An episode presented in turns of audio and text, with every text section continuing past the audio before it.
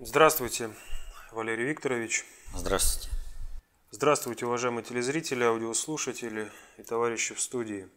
Сегодня 27 августа 2018 года.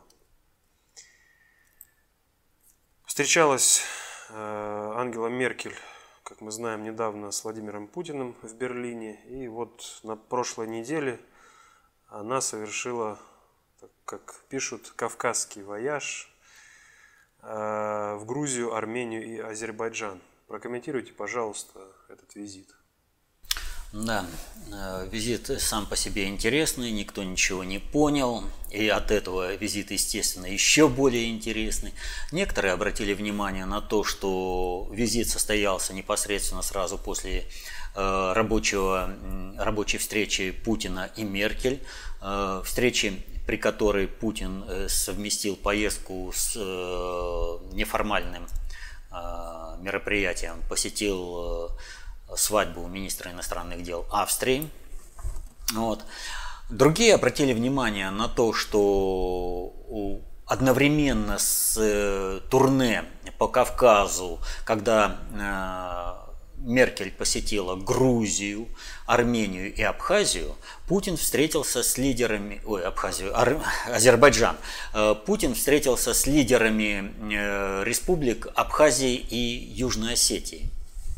Вот эти вот два э, события, они уже что-то показывают. А вот что показывают э, аналитики, пока э, не разобрались. Они копаются в в той самой. Что-что? В той самой песочнице? Да, в той самой песочнице для них важно, э, какие там конкретные договоренности, какие там, э, что достигнуто, чего не достигнуто. Вот. А на самом деле управление идет другой стороной, не там, где копаются вот эти аналитики. Некоторые сторонники вот этого кровавого клона Николы Пашиняна, ах, у него есть возможность повторить феерический успех э, этого Горбачева, как его любили на Западе. Но феерический успех Горбачева связан с тем, что был разрушен наш большой дом, Советский Союз. И была принесена война на территорию Большого Советского Союза, начались конфликты. А феерический успех Никола Пашиняна, надо полагать, э, будет э, связан с тем, что начнутся снова боевые действия Э, между Азербайджаном э, и Нагорным Карабахом, то бишь Арменией. Так что ли стоит понимать? Э, вот, всех сторонников Никола Пашиняна поздравляем с такой постановкой вопроса. А вообще, вот, ну, вот, понимаете, вот, ну как вот, чтобы было попонятнее, вот есть некоторые люди, они как вот, дети, когда пытаются повторить что-то, когда делают взрослые, и у них все выходит смешно и некорректно. Вот э, визитом, э, визит Меркель э, в Армению, он ознаменовался тем, что Меркель с Пашиняном вышли в люди, среди народа погуляли. Ну, этот вопрос вообще как бы уже достаточно обыденно. Это раньше, когда, э, там, скажем, Горбачев выходил к людям, или вот э, сейчас это нередко, когда э, Путин, вот, например, со Шредером, они выходили к людям, и все это делалось э, с определенным уровнем понимания самого процесса. И даже сторонники Николы Пашиняна отметили, что что-то вот в этом визите, вернее, в этом выходе к людям не так. Понимаете, вот всегда должна соблюдаться определенная сакральность власти, уважение, общение и все прочее. Вот все это должно быть. Когда Путин выходит э, к людям, когда они со Шредером вышли к людям, прогулялись, там э, по кружке пива выпили, да, при этом все было сделано на таком уровне, что ни у кого не возникло никакого, ни малейшего э, э, там смешка, что все это было понятно, что да, руководители стран такие же люди, Да, руководители стран, а, они ориентируются на интересы людей, но при этом их должностное положение таково, что и отношение должно быть к ним соответствующее. Это выражается во всем общем духе. А что было э, в выходе Меркель и Пашиняна э, к людям э, в Армении? По улицам слона водили, как видно на показ. То есть Пашинян вывел Меркель как слона на улицу. Он даже, не, он даже это опошлил. Он даже здесь опустил на такой уровень, что вот эти вот э, абсолютно несуразные селфи, не просто вот с человеком сфотографировались, а сама проведение формы, э, это настолько опускало Меркель в глазах людей и настолько показывала, что Пашинян вообще не на своем месте как глава государства. Он даже не понимает, чем он занимается. Он просто клоун, которого поставили играть роль. Но Рональд Рейган был актером. И когда ему сказали, э, когда его избирали губернатором, вы там не сможете, он говорит, я столько раз играл э, в своей жизни президентов и королей, что неужели вы думаете, я не справлюсь с ролью губернатора? Он справился с ролью президента Соединенных Штатов. Но он не клоун, он актер, он играл. А Пашинян, он клоун. И э, все его действия, они э, с этим связаны. Но тем не менее, Меркель отработала великолепно, даже в такой непростой ситуации, где э, Пашинян вообще не понимал, что он творит. И э, все эти его демократические там селфи-палки и все прочее. Ну, ну что с человека взять? А. Вопрос в другом. Зачем же все-таки Меркель поехала на Кавказ? Вопрос отстройки от э, проведения глобальной политики, которую проводят Соединенные Штаты, проводя свою внешнюю политику, то есть американская страновая элита, проводя свою внешнюю политику, влазит э, в сферу глобальной политики, глобального предиктора. Так вот, вопрос отстройки от этой политики э, настолько назрел, что уже сейчас откровенно идет разговор о том, что э, Европе и всему миру необходимо отстроиться от того инструментария, который находится в руках страновой элиты, американской, э, американской страновой элиты. И э, министр иностранных дел э, Германии поднял вопрос о том, что необходимо создать свою систему э, SWIFT – альтернативную той, э, которая находится сейчас под управлением Соединенных Штатов.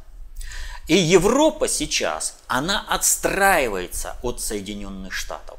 Вопрос о том, что сейчас реально происходит, он э, стоит очень и очень остро. Вот если мы возьмем э, Соединенные Штаты, то там сейчас начинается новый виток событий, связанных э, войной страновой элиты Соединенных Штатов с президентом Трампом.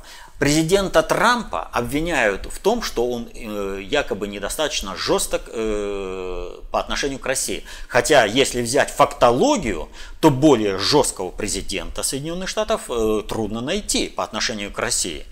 А почему воюют против Э, президента. Вот уже даже его внебрачного ребенка вытащили там на свет, уже грозят импичментом. Вот.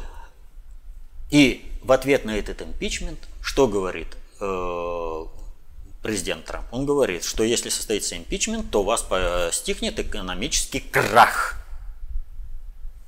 А э,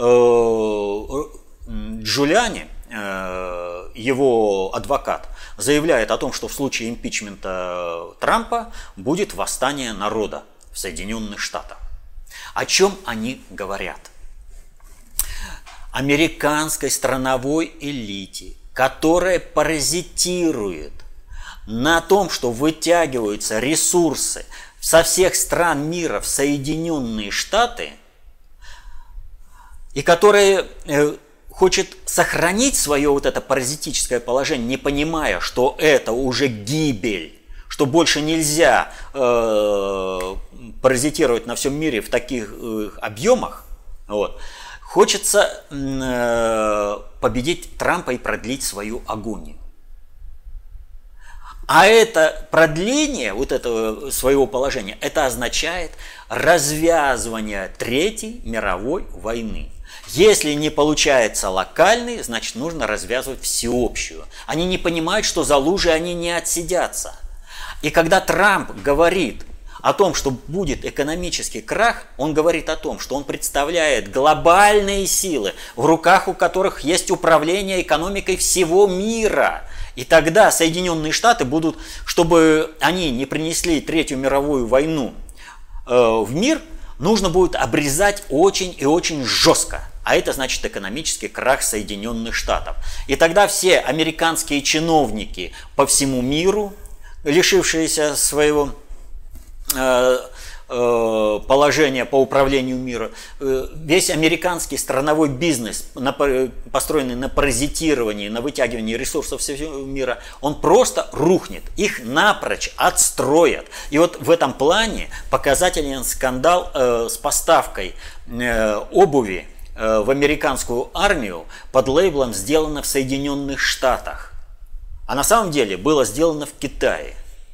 То есть, вот здесь вот понимаете, когда Трамп хочет э, закуклить, ну, он представляет э, глобальную элиту, глобальное управление, им нужно отстроить Соединенные Штаты от управления процессами всего мира, им нужно, чтобы э, Соединенные Штаты прекратили паразитирование на всем мире, но тогда огромное э, количество американских чиновников, управляющих э, процессами во всем мире, становятся безработными. Они не хотят этого. Но тогда американский бизнес страновой элиты, направленный, вернее, построенный на вытягивании ресурсов со всего мира, тоже рухнет. Они не хотят этого. Но от этого закукливания выигрывают, собственно, Соединенные Штаты и американский бизнес внутри Соединенных Штатов. То есть там развивается производство, те же самые ботинки, которые производились в Китае, будут производиться теперь э, в Соединенных Штатах. Согласно закону американскому, что все, что производится для армии, должно производиться э, на территории Соединенных Штатов. Вот. Так вот, американская страновая элита, она желает Э, развязать войну повсеместно. И они накатываются на Трампа. И, а что в результате этого э, происходит в мире, они вообще не понимают. А в результате этого происходит Европа э, смотрит Европа на то, что происходит в Соединенных Штатах, и говорит, ну, нас это дело не устраивает. Вот, опять же, всего лишь месяц назад тот же министр иностранных дел э, Германии говорил о том, что э, мы больше не можем полагаться на Соединенные Штаты. Соединенные Штаты ненадежный партнер. Значит, надо выходить, нужно создавать свою систему. И вот одной из ключевых точек, э, где Соединенные Штаты могут развязать войну, является Кавказ. И именно для этого Соединенные Штаты, э, приложив гигантские усилия, привели к власти кровавого клоуна Пашиняна. То есть, смотрите, он пришел на уличном недовольстве. Его никто не избирал, но теперь он говорит, я не буду уходить в отставку, а иначе меня не переизберут. Народ же за меня не проголосует. Меня, выдвинутого народом, вот те, которые э, э, силу с улицы предъявили, да, те народ. А вот те, которые голосуют и работают, это не народ. Америк... это, армянскому народу вообще избранием Пашиняна плюнули в лицо. Им показали, что их воля, их э, интересы ничего не значат. Есть только интересы Соединенных Штатов, и э, какого клоуна поставят им во главе, тот и будет руководить. Дальше Пашинян говорит, я сам в отставку не уйду, не буду исполнять закон, я новый закон приму. А теперь нужно еще и, и э, э, как там, э, правосудие переходного периода. То есть у меня будет совершенно по-другому все оформлено правосудие. Мы же народные интересы должны защитить, то есть должны защитить мою возможность паразитировать на армянском народе и бросить его в войну, в которой армянский народ будет уничтожен. Ну, нормально. Вот. И толпа, а, вот он великий, он Горбачев. Ну, получите. Если он таким путем пойдет, э, он приведет войну э, в Армению по полной программе. Вот. А он ее старается вести. Одно то, что он против Кочеряна э, возбудил уголовное дело, и то, что он против представителя в руководстве ОДКБ от Армении уголовное дело вплоть до ареста, приходи, пришлось вмешиваться уже даже России в этот процесс, вы что творите – а он творит ровно то, на что поставлен он был Соединенными Штатами. И Соединенным Штатам нужна война. Но здесь, повторяю, американская страновая элита входит в клинч с планами глобального предиктора. Армения – это трехтысячелетний проект. И никто позволить ему таким образом играть не может. Значит, нужно какие-то элементы стабилизации положения на Кавказе. Вот Путин с Меркель встретились и э, составили примерный план. То есть Меркель поехала на Кавказ не для заключения каких-либо договоренностей. И то, что там в Азербайджане, в Грузии к Меркель обратились с какими-то просьбами, а в Армении ни с какой просьбой не обратились, это просто показатель того, что Пашинян находится жестко под управлением Соединенных Штатов, и базы для договоренности – с э, Меркель. У него нет. У него нет согласованной позиции, то есть ему не, не дали директиву из Соединенных Штатов, э, как себе э, вести на переговорах с Меркель, что просить, а что отказывать. А Меркель приехала для одного.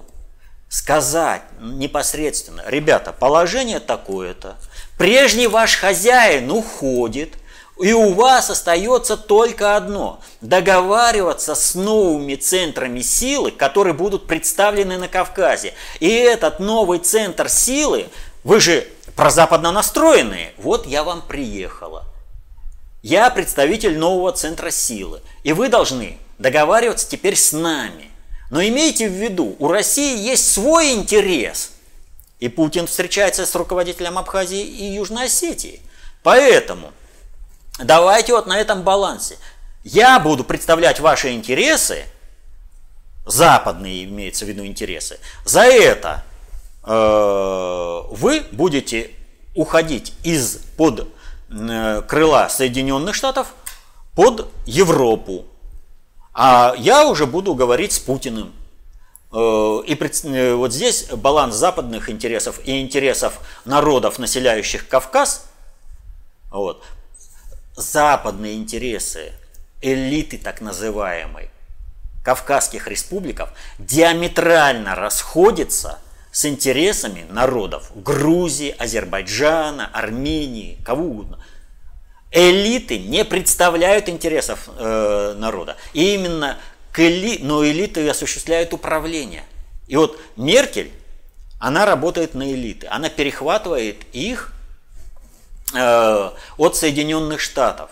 И это начало диалога, это начало выстраивания новых отношений под э, управлением нового центра. Уже не из Соединенных Штатов, а из Европы. Республики вот, э, Кавказского региона должны быть управляемы из э, Европы. Вот зачем приехала туда Меркель. А не для того, чтобы какие-то там конкретные договоренности – и свою задачу она великолепно выполнила. Ну и, собственно, следующий вопрос. Э, состоялась 23 августа встреча Патрушева и Болтона, которая продлилась около пяти часов, как говорят некоторые, впустую. Впустую ли? Пустую такие встречи никогда не завершаются. Сам факт встречи является уже большим-большим успехом. Кто рассуждает о том, что впустую прошла встреча, вот пусть там не заключили какого-то меморандума, тот человек просто расписывается в том, что он вообще ничего вот от слова совсем не понимает в управлении. Выверение позиций без заключения какого-либо меморандума – это уже цель встречи. И если она состоялась, а проговорили более пяти часов, то значит цель встречи достигнута. Информация со стороны Соединенных Штатов доведена, со стороны России доведена. И о чем это была речь? Я уже говорил, отвечая на прошлый вопрос, что одной из целей вернее, главной целью американской страновой элиты является развязывание полномасштабной войны в Европе, которая бы э, позволила решить американские страновые интересы э, за счет войны. Так было решено за счет э, войны Первой мировой войны, так за счет Второй мировой войны. Но американская страновая элита не понимает реалий текущего мира – и она думает, что они отсидятся за лужей снова. Не получится. Те, кто осуществляет управление Соединенными Штатами, реальное управление, глобальная элита, они понимают, что война, начавшаяся в любом сегменте э, планеты, но вовлекшая туда разные страны и разные интересы приведет к тому, что война неизбежно перекинется на территорию Соединенных Штатов, и Соединенные Штаты в этой войне будут самыми пострадавшими, сгоревшими. Но еще э, пострадает и управление миром со стороны глобального предиктора. Вот этого допустить не могут. И соответственно этому нужно искать возможности выхода из этой критической ситуации. И встреча Патрушева и Болтона была направлена именно на это. Что происходит сейчас? Э, сейчас э, в Сирии остался последний элемент э, американской иррегулярной армии. Это группировка сконцентрированные в Идлибе. Вот наши некоторые ура-патриоты постоянно э, были недовольны политикой, которую проводило э, командование России, э, о том, что из разных уголков Сирии непримиримые могут уехать, прекратить боевые действия под нажимом э, сирийской армии и российских ВКС, могут уехать, но только в одну точку, в Идлиб. И вот они, почему не добивают? Ну, наверное, вот этим патриотам очень бы хотелось, чтобы инфраструктура всей Сирии была уничтожена в ноль, и чтобы бойцы э, сирийской армии погибали. Сейчас вот эта политика России, создание одного конгломерата террористического на территории Сирии показала полную свою эффективность. То есть была максимально снижена интенсивность боевых действий на остальной территории Сирии, что привело к сохранению инфраструктуры Сирии, сохранению жизней э, сирийских солдат. Все боевики были собраны в одном месте. И что очень важно, у этих боевиков являются э, есть э, неразрешимые между ними противоречия в плане борьбы за источники финансирования. И они готовы убивать друг друга, и они убивают друг друга. Уже даже без вмешательства сирийских войск и российских ВКС. Наши ура-патриоты, которые критиковали эту подобную, они этого изначально не видели, сейчас не хотят видеть. Но самое интересное, теперь они собраны в одном месте. И уже можно одним массированным ударом их накрыть. Это понимают все, кроме наших патриотов и аналитиков. И поэтому э, Помпео, госсекретарь, кричит, Россия планирует нападение на Идлиб. Ни в коем случае этого нельзя допустить. Как это так? Погибнут наши мирные граждане, которых мы вооружили самым лучшим оружием. Вот, и которые убивают тех граждан, которых мы не вооружали этим оружием, а просто мирные граждане. Но это же самые лучшие граждане, потому что мы дали им новое американское оружие. А теперь Россия хочет их добить. И снова как всегда в этих случаях, вот э, Асад, коварный Асад, хочет применить химическое оружие. А мы уже готовимся по этому Асаду нанести массированные удары, поэтому наш авианосец там, стратегические бомбардировщики, мы все готовы э, нанести. Им отвечают, ну, Асад вообще не планирует никакого химического оружия. У него нет этого химического оружия. Да и зачем нам вообще э, Асаду применять химическое оружие? Он же не идиот. Он же народ-то свой не уничтожает. Уничтожают же игиловцы. Вот. А, но разве Запад это интересует?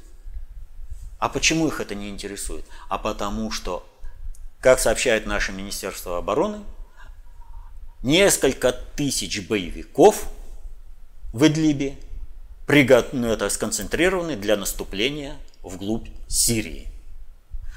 Понимая, что если так дело будет продолжаться, если вот эти все боевики будут э, в тесноте в Идлибе, и они просто друг друга перережут, а оставшихся потом зачистят сирийские э, войска, то американцам для разжигания войны требуется, чтобы снять это противоречие, чтобы они не резали боевики друг друга, а направить их против э, государственной армии Асада.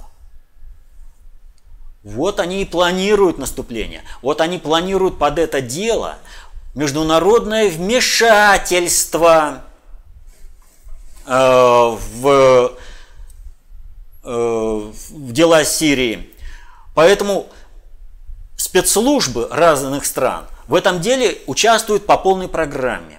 И вот обратите внимание, если раньше мы говорили о том, что ИГИЛ является иррегулярной армией США, только вот на этом уровне, то теперь о том, что ИГИЛ является структурным подразделением э, Соединенных Штатов, уже говорят напрямую наши дипломаты в ООН. Уже сейчас Небензя заявляет, что эм, спецслужбы западных стран, особенно Соединенные Штаты, э, поставляют оружие ИГИЛу. Наш МИД заявляет о том, что некие неизвестные вертолеты в Афганистане осуществляют переброску игиловцев с места на место и поставку вооружений ИГИЛ. Это как так? Неизвестные вертолеты – Какие еще могут быть неизвестные вертолеты в Афганистане, где все небо контролируется исключительно э, американскими э, средствами ПВО и ВВС? Какие соседи в Афганистан могут прилететь? Кому это надо? Только американские вертолеты – и мы знаем о том, что наш ЖМИД делал заявление о том, что игиловцев американские вертолеты э, эвакуируют из различных окруженных э, территорий, э, из котлов, в Сирии, из Сирии в Афганистан. Напрямую все это идет. Так вот, решить этот вопрос – договориться об определенных позициях, озвучить их не для заключения какого-либо там для дурачков, э, которые ждут там какого-нибудь помпезного коммунике, вот, а для себя, для тех, кто реально управляет. И проводятся подобные встречи. А чтобы было чего безмозглой толпе пережевывать, чтобы она могла заявлять о том, что заявил, э, встреча закончилась ничем. Болтон чего? Россия вмешивалась в наши выборы. Патрушев, нет, не вмешивалась. А не будем тогда подписывать э, какое-то там совместное заявление. Все, цель управления достигнута, вопросы э, конкретные э, сверены, позиции э, составлены, вот, сопо сопоставлены, а безмозглая толпа пережевывает. Ах, ничего не достигли, просто так встретились. Все, цель управления полностью достигнута. А положение в мире надо разруливать, надо разряжать. Вот э, на прошлой неделе э, экс-кандидат в президенты Жан-Люк Меланшо, это Франция. Да, это Франция, непокорившаяся Франция, э, движение. Он ведь о чем заявил? Европа готовится к полномасштабной войне против России. А мы на это не подписывались. Поэтому французских солдат, которые впервые за 300 лет оказались на э, границе с Россией, необходимо вернуть во Францию, необходимо вернуть танки, которые там находятся на границе, самолеты, то есть вернуть э, французских солдат. Привлечение э, внимания вот к подобным вопросам со стороны таких людей позволяет решать эти вопросы на дипломатическом уровне и снимает вопрос организации Третьей мировой войны. На всех уровнях, смотрите, Меркель едет на Кавказ, э, Болтон встречается с Патрушевым, Жан-Люк Меланшон заявляет о том, что необходимо французских солдат вернуть домой. Это все звенья одной цепи. Это э, э, прекращение, э, вернее так, э, предотвращение работа на предотвращение Третьей мировой войны. И еще одним элементом э, предотвращения Третьей мировой войны и вообще всего катаклизма является разруливание э, кризиса с американскими долгами. Вот э, мы уже об этом говорили. Ведь смотрите, какая ситуация пошла. Как патриотично все заявляют, Турция больше не является э, владельцем э, американских трежерис. Все скинули. Э, Китай понижает свое участие. Япония понижает свое участие. Другие страны. А что происходит на самом деле? Что такое трежерис? Вот по ним государство имеет ответственность своими ресурсами.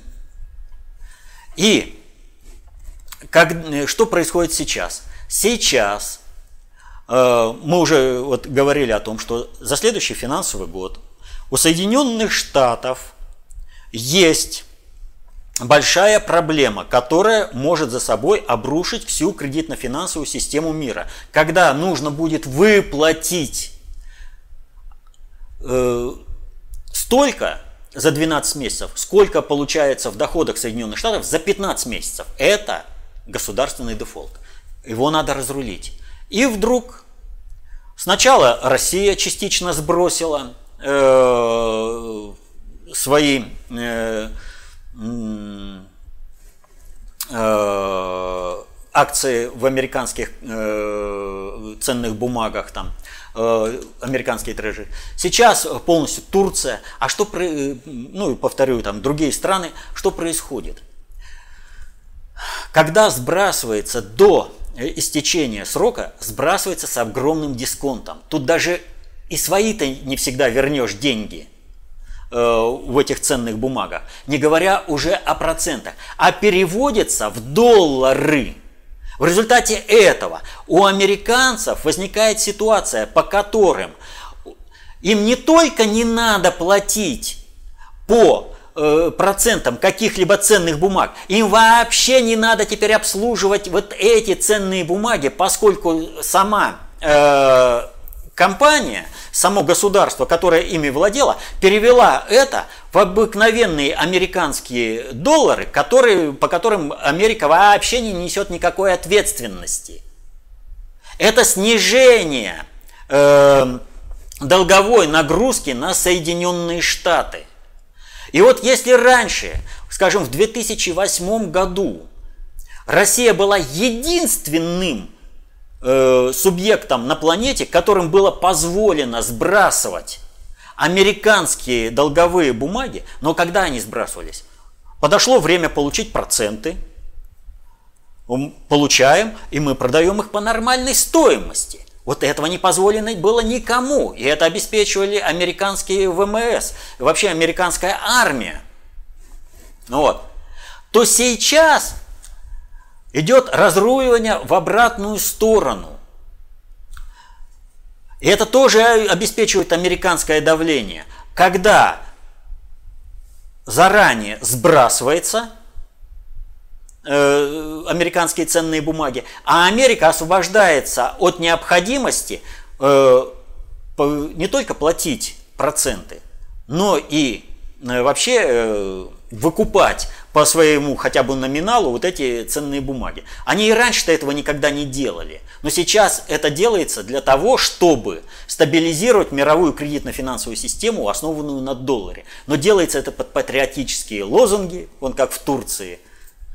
Доллары уничтожаются, это вообще э, и так-то Америка ни за что не отвечает, но ты уничтожил э, доллары, значит, ты за счет э, собственной ресурсной устойчивости стабилизировал э, мировую кредитно-финансовую систему.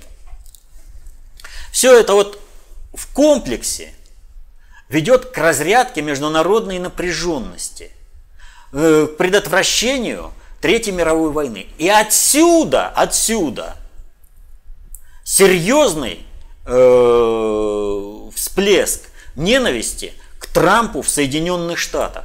Американской страновой элите снова хочется одной простой вещи. Выпускаем ценные бумаги, грабим под это дело все страны мира, и мы здесь никоим образом э, ни с кем не расплачиваемся. То есть ну, копится долг и копится. Кто с нас потребует? У нас вон какая дубинка американские базы по всему миру. Они понимают, что все, время уже ушло. Больше Соединенные Штаты не могут так давить. И то, что сейчас происходит э, с пусканием вот этого инфляционного пузыря, вот этого кредитного пузыря в Соединенных Штатах, это стабилизация мировой кредитно-финансовой системы. Но с отстройкой от Соединенных Штатов от доллара. А именно этого-то и не хочется страновикам, чтобы от доллара отстроились.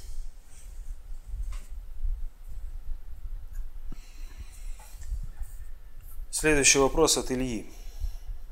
Лукашенко устроил разгром чиновникам и чистку правительства.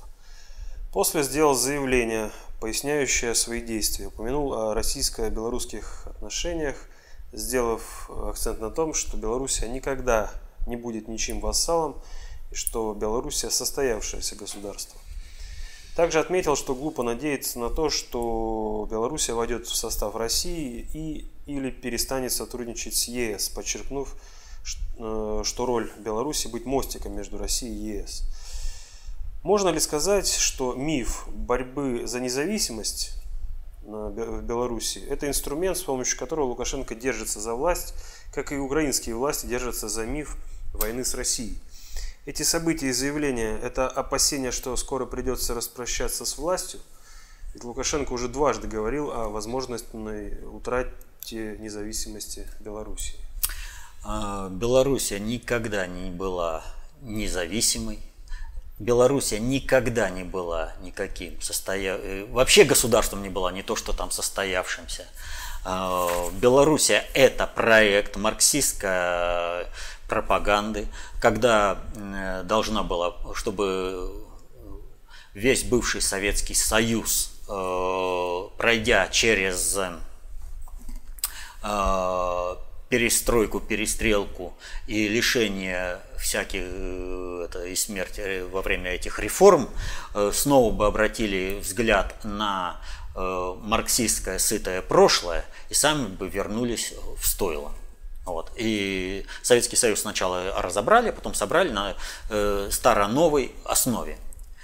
И э, все бы получилось, но э, в России события пошли совершенно непредсказуемым для глобальщиков э, путем, и они не смогли справиться с тем, что проявилась русская концептуальная власть, которая повела Россию э, по совершенно другому пути, по пути, которую высказал э, Путин.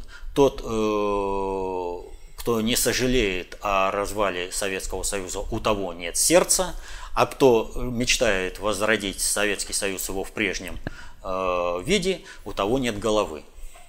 Так вот, э, Россия показала, что у нее есть сердце и есть голова, и, и восстановление русского государства, большой России, идет на совершенно иной идеологической основе, не марксистской. А Белоруссия заточена под марксистский проект. И э, то, что сейчас происходит вокруг Белоруссии, укладывается не только э, в процесс э, новой сборки большой России, куда возвращаются все бывшие советские республики, а ныне сувенирные государства, которые, кстати, тоже как государства не состоявшиеся, ни одно из них не состоявшееся государство. Так вот, но и то, что сейчас у Белоруссии – Э, поскольку она вступила на путь создания совместного государства, нового союзного государства Россия-Белоруссия раньше всех – Подходит момент истины, когда нужно решать э, дальше, в каком виде будет существовать Белоруссия.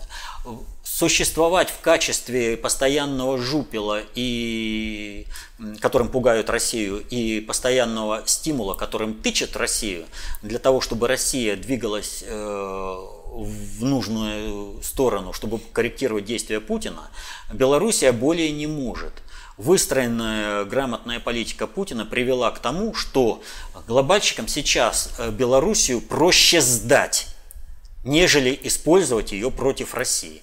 А это означает только одно. Для Лукашенко э, означает э, звоночек со стороны Запада. Ты должен уйти. Со стороны России он никуда не вписывается. Он сам не хочет вписываться. Он хочет каким-то там быть царьком. Вот э, одновременно, практически одновременно состоялось в Сочи две встречи. Это встреча с Лукашенко и встреча с Ниисто. Это в президент Финляндии. Так вот, Финляндия, повторю, никогда не было государством, не является государством сейчас и никогда не будет государством.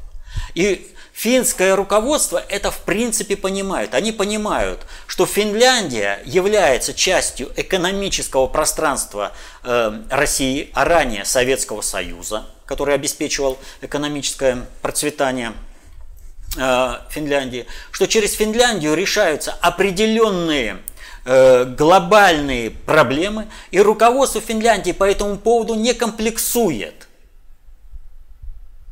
Вот. Нечто подобное сейчас предлагается для, со стороны глобальщиков. Э, мы пока на больше претендовать не можем. Нечто подобное предлагается сейчас и Лукашенко. Но Лукашенко хочется быть царем.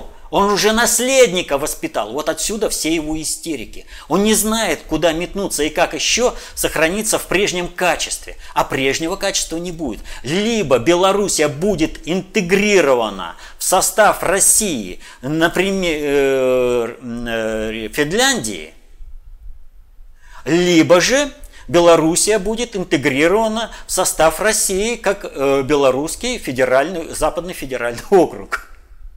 Вот, другого варианта не дано.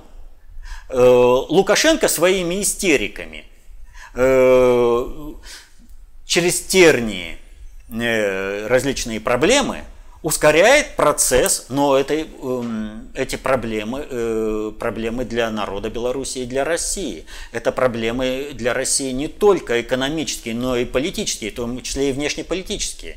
Вот что стоило для того же Лукашенко – если он действительно хочет нормальной интеграции и блага для Белоруссии, помочь России в противостоянии с Западом и признать э, э, Абхазию и Осетию, Южную Осетию, ничего не стоило. Но это ставит крах на имперских амбициях лично Лукашенко. А он уже наследника, повторю, воспитал – то есть Лукашенко будет каким-то там руководителем какого-то государства типа вот э, Финляндии. Да Лукашенко на это не согласен. Ему империя нужна, российская. Вот и мечется. Но сколько не вертись, все равно придется решать этот вопрос. Путин работает устойчиво, и Белоруссия слишком серьезный сегмент, чтобы, его, чтобы политические процессы, которые там протекают, а, повторю, Лукашенко там э, организовал Украину Лайт, то есть он пытается, э, вернее, не пытается, а в угоду Западу там взращивает белорусский Майдан. Он понимает, что в результате этого Майдана он может и не, не успеть сбежать, как Янукович. Но а как ему тогда России так гадить? Ведь он же России гадит-то от души, потому что это мешает его планам стать э, э, императором всероссийским. Ну, человек такой.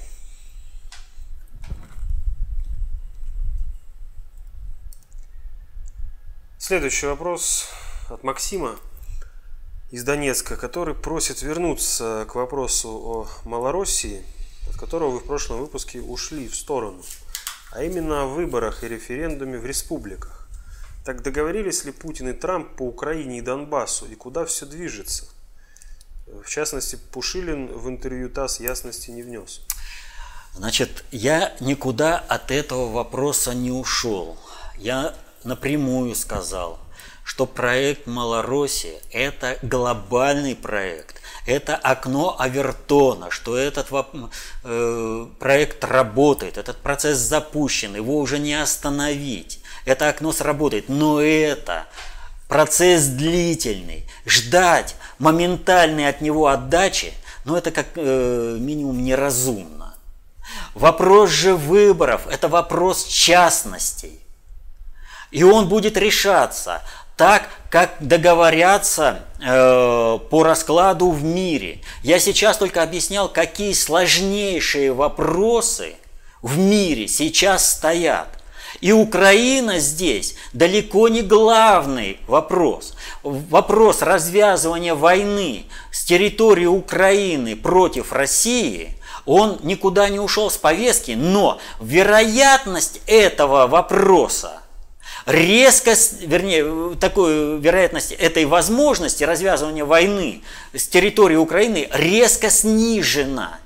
Очень серьезно снижена. Вот. И э, Украина, она в принципе, вот киевская банда, она э, начинает уже организировать. И это вот, понимаете, вот э, Порошенко, его сопровождает постоянно мистика. У него инаугурация, солдат падает в обморок из почетного караула. На торжественном богослужении э, в честь процветания Украины э, у него сын падает э, в обморок. То есть везде идет символика того, что ничего заявленного реализовано не может быть. Сейчас вот опять э, на параде у него э, один солдат э, упал в обморок, это было показано, вот говорят двое, но я не видел видео про второго. Вот. И э, как бы до, это, заслуживающего доверия э, источника у меня по второму ну, подтверждения нет. Ну, даже одного и вполне достаточно. Но здесь ведь вопрос в другом. Ведь организируют. Это вот как бы знаки так свыше для всех, что и как. А ведь что реально произошло? Вот собирает Порошенко всех послов Украины со всего мира. Привозит в Авдеевку и говорит, а теперь, дорогие друзья, вы должны отправиться по всему миру и собирать деньги на восстановление Донбасса. Ну, как бы вопрос такой. Э, Запад не собирается и Сирию восстанавливать. Есть специальные директивы, о которых э, говорит наш МИД, о том, что даже в ООН принято решение о том, что э, Сирию не восстанавливать. Донбасс-то зачем будут восстанавливать? Тем более это, если это попадает э, в зону интересов России э, в прямом смысле. Вот. А Украина запланирована как аграрная держава. Зачем им Донбасс-то нужен? Его промышленный потенциал. Но Порошенко же говорит, давайте собирайте деньги. Привлекайте сюда. Второе. Размещается э, займ Украины краткосрочный на 700 с лишним миллионов долларов – кратко, э, это, с погашением в 2019 году, уже в следующем году под нереально высокий процент, в 9 с лишним процентов.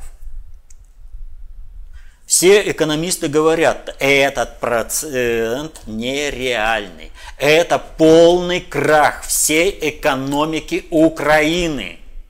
Вот два момента. Собрать деньги и убежать э, характеризует эти два момента. Первое – займ. Второе – давайте сюда привлекайте деньги со всего мира. То есть им бы сейчас последний, на последнем издыхании найти ресурсы, как бы просуществовать для того, чтобы сделать последнюю гадость и избежать. Уже, собственно, поддержки со стороны американцев по отношению к Украине, к Украине нет. Если пошли вот на такие краткосрочные аферы для того, чтобы решить э, текущую задачу устойчивости,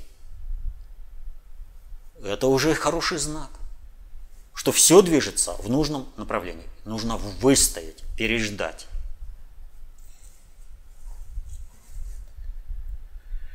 Валерий Викторович, спрашивают вас, куда пропал Медведев с Набиулиной и что за странный пожар был в Центральном банке?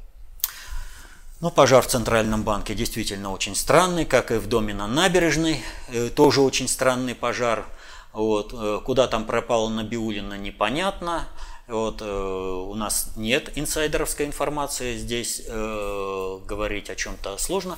Что же касается Медведева, то Медведев, он достаточно интересный человек.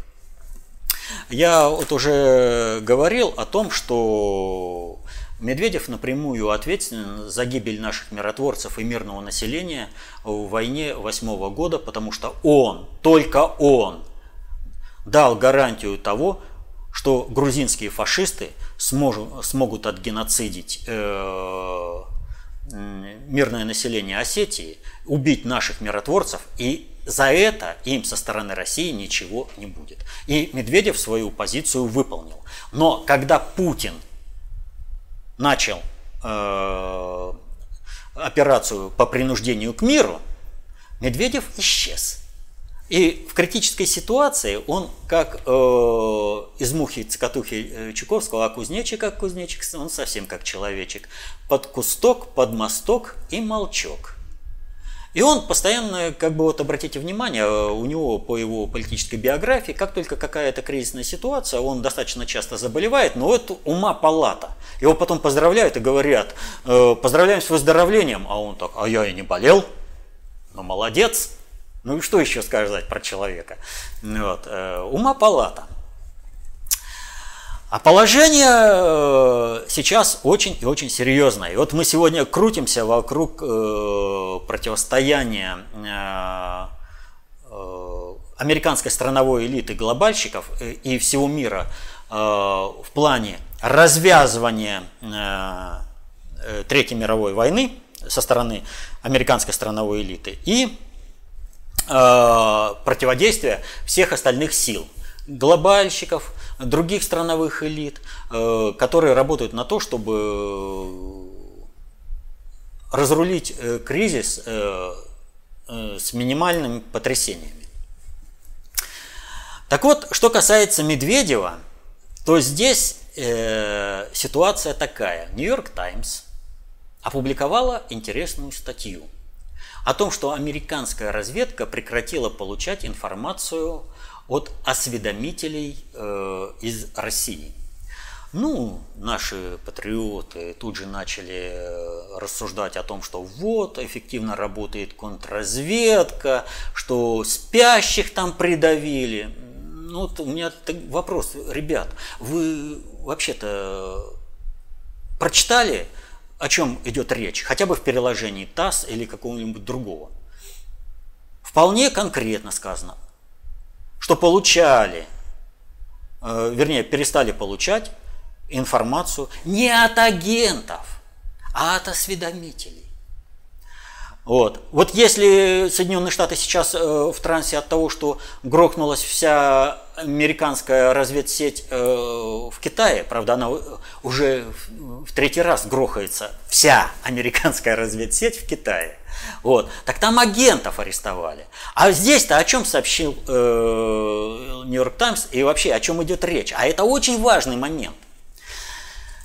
Дело в том, что в работе любой спецслужбы есть э, такая категория людей, которая не является агентами, но общение с которыми и э, получение информации от которых э, является принципиально важным для управления.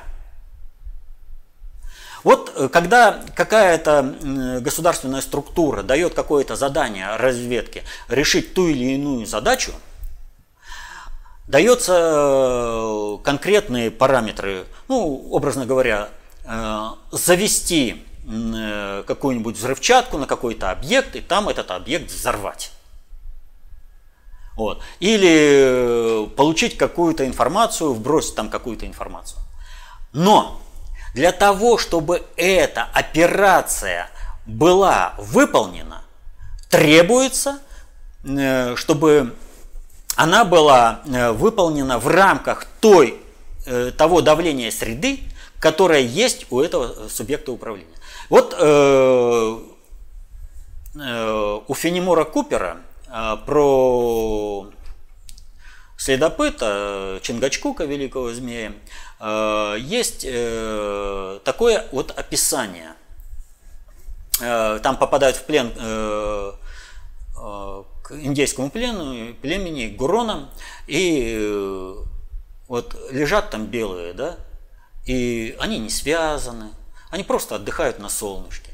И вот э, рассуждают, что бы не сбежать. А другой более опытный говорит, это тебе так кажется, что нас никто не охраняет. Любой, кто вот здесь вот в племени, вот, смотрит за тобой, и ты не успеешь пошевелиться, как тебя уже схватят, но тогда тебя свяжут. И ты будешь в совершенно других условиях в плену. Поэтому ты сейчас э, не дергайся. Ну, то есть нереальный побег. Так вот, а как определить, что из задач разведки э, реально, а что нереально? Для этого нужно получать информацию о состоянии управления вообще в данном каком-то конкретном государстве. И вот для этого, э, вот ну, примерами такого, вот такой вот разведки, агентурной разведки, может служить, например, деятельность э, Рихарда Зорги в Японии, где он общался в высшем свете. Ну какие по-крупному секреты он может узнать там? Так треп между со всеми э, то, что будет известно. Он настроение собирал. Какая задача реальна, какая нереальна, какую информацию, информацию можно вбросить, а какая будет воспринята и как она будет воспринята, а какую нельзя, потому что она будет воспринята не так. Э, как, какие направления э, течения в японской элите, э, что подстегнуть, где под, притормозить. Вот это – какие по-крупному э, разведданные мог получить Николай э, Кузнецов, знаменитый наш разведчик э, Пауль Зиберт. Он тоже собирал это же, работая в среде э, немецких инженеров. Он это же собирал. Вот э, сбор э, информации о состоянии управленческой среды, он принципиально важен. И это не агентурная работа. Здесь идет напрямую. И она, в чем вот эта вот ситуация э, связана? То, что человек, который общается с каким-либо там э, дипломатическим работником, даже если он точно знает, что это разведчик, он идет на это сознательно – по одной простой причине. Это отвечает его интересам. Его интересам кланово-корпоративной группировки. Когда за каким-нибудь обедом или на светском рауте он рассказывает какую-нибудь ситуацию, открытую ситуацию, какое-то событие, произошедшее с тем или иным человеком, он акцентирует внимание на этой ситуации, на состоянии э, дел управления э, в этой кланово-корпоративной группировке. Он по показывает, привлекает внимание к определенному процессу. Он это делает со своей точки зрения, потому что он знает, что он покажет вот эту ситуацию для американского э, управленческого сообщества, то есть для субъекта управления, а, представляемого американским э, дипломатическим, скажем, ведомством, или э, пусть каким-нибудь там э, экономист, э, это самое, бизнесменом, работающим под э, прикрытием э, какого-либо бизнеса. Вот. Он показывает, эта информация уходит в нужные для того человека, который вбросил эту информацию.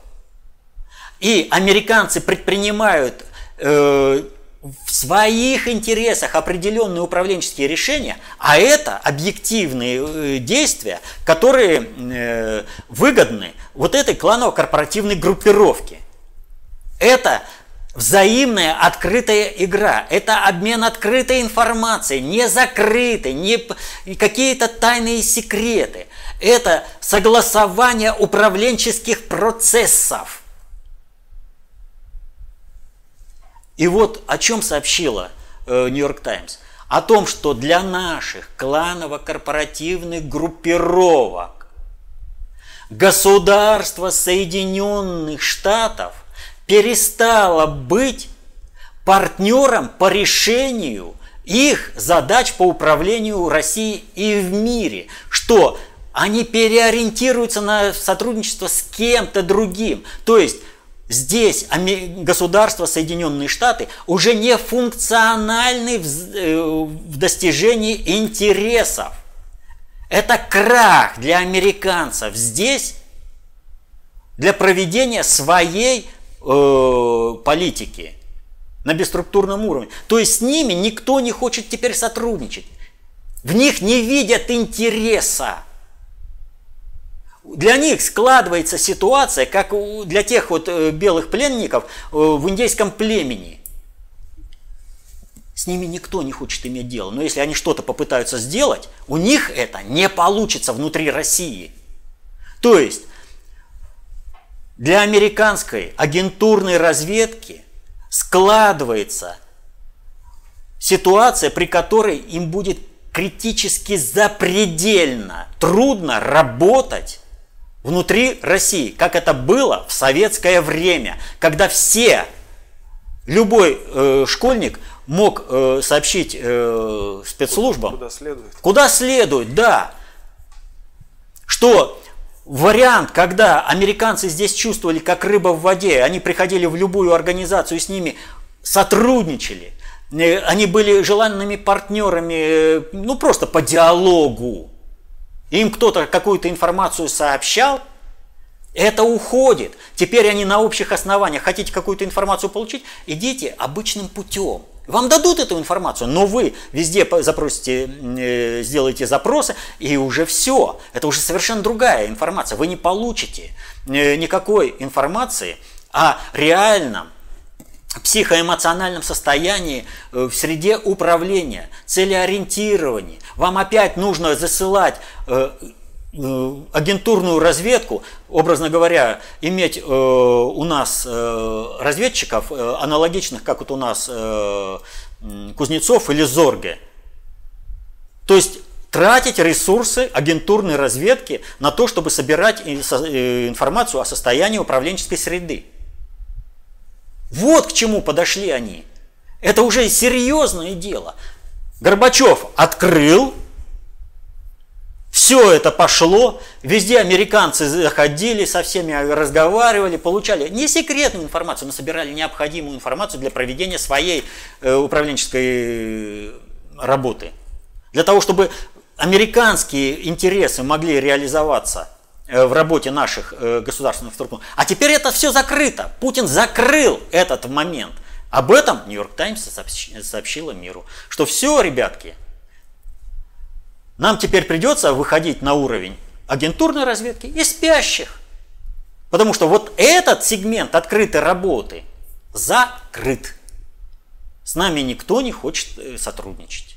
Ну, не в том плане, что сотрудничать вообще, а с нами общаться – Подошел на каком-нибудь светском рауте поговорить. Ах, погода, ах, погода. Причем здесь погода? Погода прекрасная. А больше что ты получишь? Ничего. С тобой вежливо раскланялись. Тебе никто никакой сплетни не сообщил. Тебе никто не сообщил э, какого-нибудь реального э, события в какой-нибудь кланово-корпоративной группировке. Все. Значит, нужно входить, надо внедрять в эту среду какого-нибудь э, своего агента, спящего, который бы собирал эту информацию. Тратить ресурсы совершенно непродуктивно. Так вот, сейчас именно такая ситуация. Ну и Дмитрий Анатольевич, как всегда, благоразумно ушел в тень. Может быть, у него это совпало с тем, что он лечит свою травму. Может быть. Но в любом случае тогда это а, как бы совпало. Но отнюдь э, не противоречит тому, что я только что рассказывал. Это последний вопрос на сегодня. И вот, как всегда, Каждый раз, когда мы рассматриваем те или иные э, ситуации в мире, мы выходим на понимание того, что в мире есть пять видов социальной власти, пять видов социальной идиотии, есть полная функция управления, есть приоритеты управления, что есть внутренняя, внешняя и глобальная политика. Но мы вынуждены постоянно констатировать, что официальное аналитическое сообщество ничем этим абсолютно не владеет. Это вне круга их понимания. И собственное непонимание они транслируют на массы. В результате этого возникает ситуация, при которой спасение утопающих – дело рук самих утопающих. И если профессиональное, экспертно-аналитическое сообщество не способно адекватно разбираться в том, что происходит в мире, то людям для того, чтобы защитить интересы свои и своей семьи, необходимо самим расширять круг своих познаний. Помнить, что в меру понимания мы работаем на себя и свои интересы, а в меру непонимания на того, кто знает и понимает больше. Поэтому нужно постоянно расширять меру своих знаний и понимания общественных процессов. А такие знания даются только в одном источнике, в работах внутреннего предиктора СССР. Поэтому Пометуя о том, что знание – власть, берите эти знания в свои руки – и сразу хочу предупредить. Процесс освоения знаний – это не какая-то легкая прогулка. Это нормальный учебный процесс, требующий сосредоточения, сил, усидчивости. И только тогда вы сможете освоить эти знания, чтобы они стали вашими, своими. А вот когда вы освоите эти знания, они станут вашими, своими, вы сможете полноценно защитить интересы свои и своей семьи, полноценно разбираясь во всех процессах, хитросплетениях процессов управления в мире.